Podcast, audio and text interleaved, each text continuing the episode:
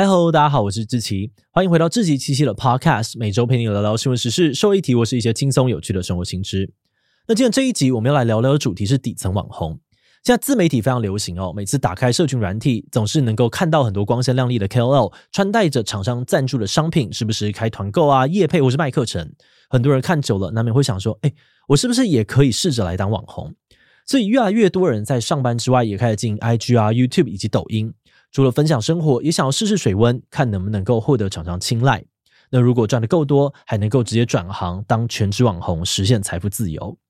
不过，有一位英国记者出版了一本书《底层网红》，就是想要提醒这些怀抱着网红梦、想要靠社群发大财的人，可能正在陷入一场底层网红的骗局。一开始，这些底层网红只是单纯的想要追求粉丝数量、赚业配，最后却不知不觉的深陷在诈骗产业链当中，变成了不肖厂商的共犯。有的人甚至还差点赔上性命，这到底是怎么回事呢？今天就让我们一起来聊聊底层网红吧。不过在进入今天的节目之前，先让我们进一段工商服务时间。敷面膜时，你会不会觉得面膜味道不好闻，或是面膜不够保湿，敷完还是皮肤干燥呢？今天要跟大家介绍兼具设计质感、时尚品味的巴克诗 Barks 威士忌面膜。它是全台首创，有着威士忌酒香但不含酒精成分的面膜，在敷脸的同时，也能够获得身心灵的舒缓放松。另外，面膜使用石墨烯导电布膜，再加上海藻糖、水解珍珠液、玻尿酸、烟碱、酰胺四大成分以及两大专利技术，能够达到深层保湿、活化、亮白肌肤的效果。有了 Barks 威士忌面膜，香气、保湿、提亮、不敏感、不卡粉，一次达成。现在威士忌面膜已经在泽泽募资上线，超早鸟优惠只要四折起。除了威士忌系列之外呢，还有龙舌兰、科梦波丹、香水系列、沐浴露系列可以选择。输入志祺七七专属折扣码莎莎七七，有机会再享百元优惠。心动的话就赶快去看看吧。好的，那今天的工商服务时间就到这边，我们就开始进入节目的正题吧。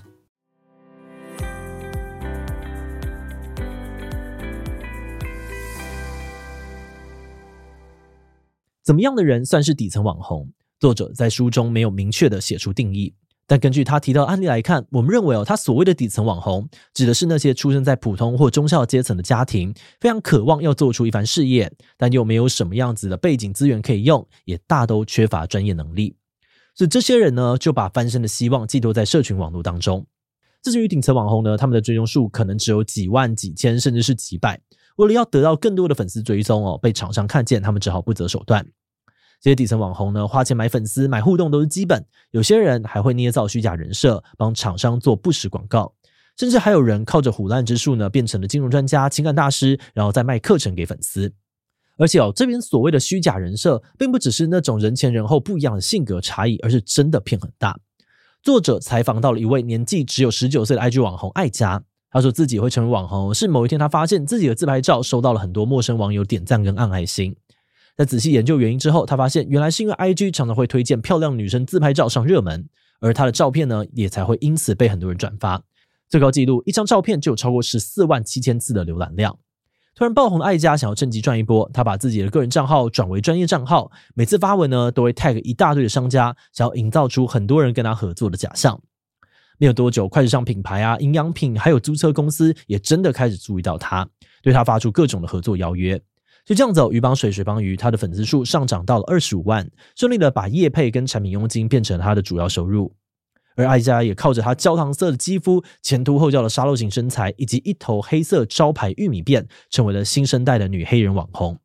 呃，但这边有个尴尬的点是，艾佳根本不是黑人，而是出生在波兰的白人。有天，艾佳的手机跑出了一大堆讯息，每个人都在骂他消费黑人有种族歧视。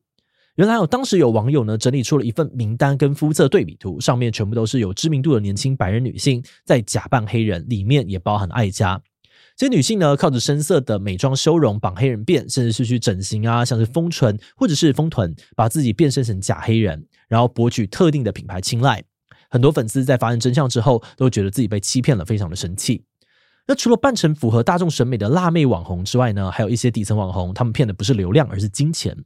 这些人会开豪车，在豪宅拍影片，利用大众好奇有钱人的生活的流量密码，假装自己是靠着投资操盘变身成千万富豪，在跟粉丝推销金融产品，实际上呢，就是投资诈骗。根据作者的观察，他们爱用的 IG 标签呢，有包含像是 IG 之富孩、交易员生活方式等等，而且点进标签可以看到有将近一百五十万则的贴文，数量非常的庞大。不过有些网红呢，在欺骗粉丝的同时，自己也付出惨痛的代价，有些人甚至还差点丧命。那回到刚才提到那些想要扮成黑人辣妹的底层网红，他们为了要拥有前凸后翘、超级细腰的身材，会去做一种叫做巴西丰臀的手术，抽出这个腰间啊还有肚子的脂肪，注射到屁股去。这种手术呢是目前所有整形手术当中致死率最高的，但是这些底层网红却完全没有在怕，甚至呢还会去一些速成的诊所来动手术。那什么是速成诊所呢？就是有一些不肖的业者，他们会把诊所设立在法规管制比较松散的国家。然后再找一些来路不明、技术欠佳的医生，用不实的广告以及便宜的价格吸引年轻人整形。那当然也没有什么术前的咨询以及术后照护。而这些速成诊所为了招揽客人哦，还会提供互惠合作给底层网红，让他们可以用更便宜甚至是免费的价格整形。事后呢，再让这些底层网红帮诊所宣传。部分手术成功的底层网红就会推销说，这是平凡而且零风险的小手术，吸引粉丝，然后再从中去收取佣金。至于手术失败的人，他们通常也不敢张扬。一方面是他们没有什么钱，害怕如果得罪了诊所，医生可能就不愿意再帮他们免费的补救。另外一方面呢，如果失去了漂亮的外貌，不止粉丝会退追踪哦，他们还可能会让自己变成竞争对手或是社会大众的笑柄。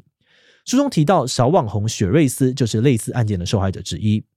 速成诊所的医生呢，把应该植入臀部的东西误植到他的胸部去。九个小时的手术期间呢，他还发生大失血，但医院并没有及时处置，只让他躺了四天就出院。回国之后，雪瑞斯的乳房组织溃烂，紧急送医。现在一边的乳头有开放性伤口，还会一直流脓。另外呢，还有人是手术之后醒来哦，才发现自己的肋骨断掉。自己事后推论呢，发现很可能是手术当中他的呼吸心跳停止，医生紧急做心肺复苏术之后才会这样。可诊所在术后却完全没有告知，当然也没有赔偿。更可怕的是，即使知道手术大有问题哦，这些底层网红还是会继续的向粉丝或者其他的同行推荐，一直到整形失败的照片流出，真的瞒不下去了，才会不得已的向社会大众道歉。作者认为，这些底层网红呢是加害人，同时也是受害者。在整个网红经济的产业链当中，真正的赢家另有其人。作者指出，美国快时尚品牌 Fashion Nova 就是把这种网红业配文化发扬光大的始祖。虽然台湾人对这个品牌可能不是很熟悉，但根据作者的说法，这家品牌的服饰品质呢常常被消费者抱怨，衣服呢还大多都出自于血汗工厂里面的非法移民。但他们靠着不断找网红业配炒作但是 Nova 已经是时尚潮流的代表。整间公司的年营收高达了八十八亿台币，而且 Fashion Nova 的成功也让越来越多品牌商加入了这场网红经济中，让整个业配产业链越做越大。甚至还有很多的底层网红在厂商来业配之前呢，他们就先自己买衣服穿，然后在 IG 标注新宠儿，也就是 Nova Babe 的标签，希望透过这样子的投资，有天可以变身品牌代言人。但是作者认为哦，其实这些底层网红早就已经沦落为 Fashion Nova 的免费劳工。包含了刚才提到假扮成黑人的爱家，他其实就是为了符合品牌形象才会造假博取关注。除此之外呢，作者还说，这场网红经济还有另外一个大赢家，那就是社群平台。作者认为，这些平台背后的企业家靠着网红获得了流量啊，跟大笔的金钱收入，占据了全球富豪榜。但是他们却对随之而来的诈骗争议置身事外，实在非常的糟糕。那话说回来哦，既然底层网红可能被当成免费劳工，在极端的情况之下，甚至连小命都不保。那为什么还是有这么多的人前仆后继的想要利用各种方法踏入这个产业呢？作者分析哦，底层网红的现象背后有几个重要的因素影响。首先是经济环境的世代不正义。书中以英国啊、美国为例子哦，现在三十岁的年轻人受的教育比爸妈那代更好，赚到的钱却比二十年前的同世代还要少，很多人还买不起房子。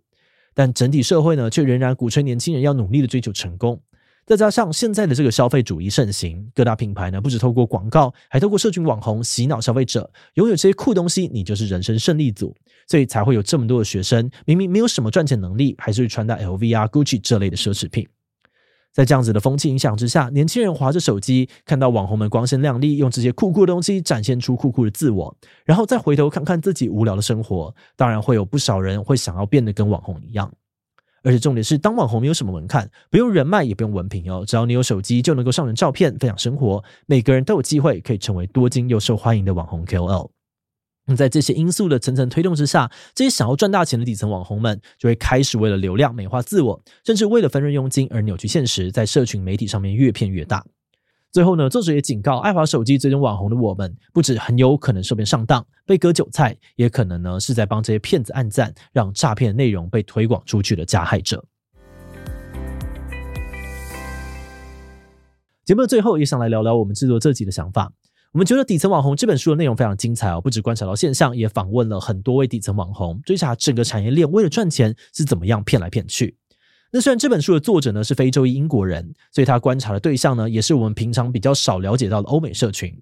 不过在阅读这些案例的时候呢，即使是远在台湾的我们呢，也常常觉得很有既视感，因为为了流量而选择诈骗粉丝的底层网红，似乎也存在于台湾的网络社群当中。但是，就如同作者提到的，这些网红呢，虽然是加害者哦，同时呢，也是被努力成功才有出息的社会期待给压迫，导致身不由己的受害者。骗人当然不对，但没有钱也没有资源的他们，想要快速的成功，确实很可能会选择走上这条路。所以，除了谴责这些诈骗网红，我们也想要讨论整体社会所推崇的成功到底代表着什么呢？只要没有达到主流的成功，活得不够光鲜亮丽，赚大钱，人生就真的一文不值了吗？再顺着这个讨论下来，我们也会觉得台湾出版社使用“底层网红”这个词语可能不够精确。这种把网红分成顶流的、底层的，就像把人分成成功的、失败的一样，都带有阶级歧视的意涵。而这些歧视，可能就是他们会那么不择手段寻求翻身的根源之一。另外，关于作者认为整个网红产业链的幕后赢家是品牌方，我们也保持着保留态度。主要是因为书里面没有确切的调查数据去支撑这个结论。再加上，就我们的经验里面呢，也有不少的网红的个人行为反而会损害到厂商形象，好像比较难判定谁一定是赢家。那撇除这些问题，这本书呢有大量而且扎实的访谈资料，只是碍于篇幅的关系，我们选了大家比较熟悉的服饰业配模式来介绍。书里面呢还有很多网红的赚钱奇招，像是有人为了流量每天开直播让网友骂，或是呢靠着标注色情账号爱用的标签，一年内呢就把人气从三千冲到二十五万等等。那如果你对于网红的主题有兴趣，也推荐你可以把这本书找来看看，跟我们分享心得哦。好的，那我们今天关于底层网红的介绍就先到这边。如果你喜欢我们的内容，欢迎按下最中的订阅。如果是对于这集底层网红的内容，对我们的 Podcast 节目或是我个人有任何的疑问跟回馈，也都非常的欢迎你在 Apple Podcast 留下五星留言哦。那今天的节目就到这边告一段落，我们就下集再见喽。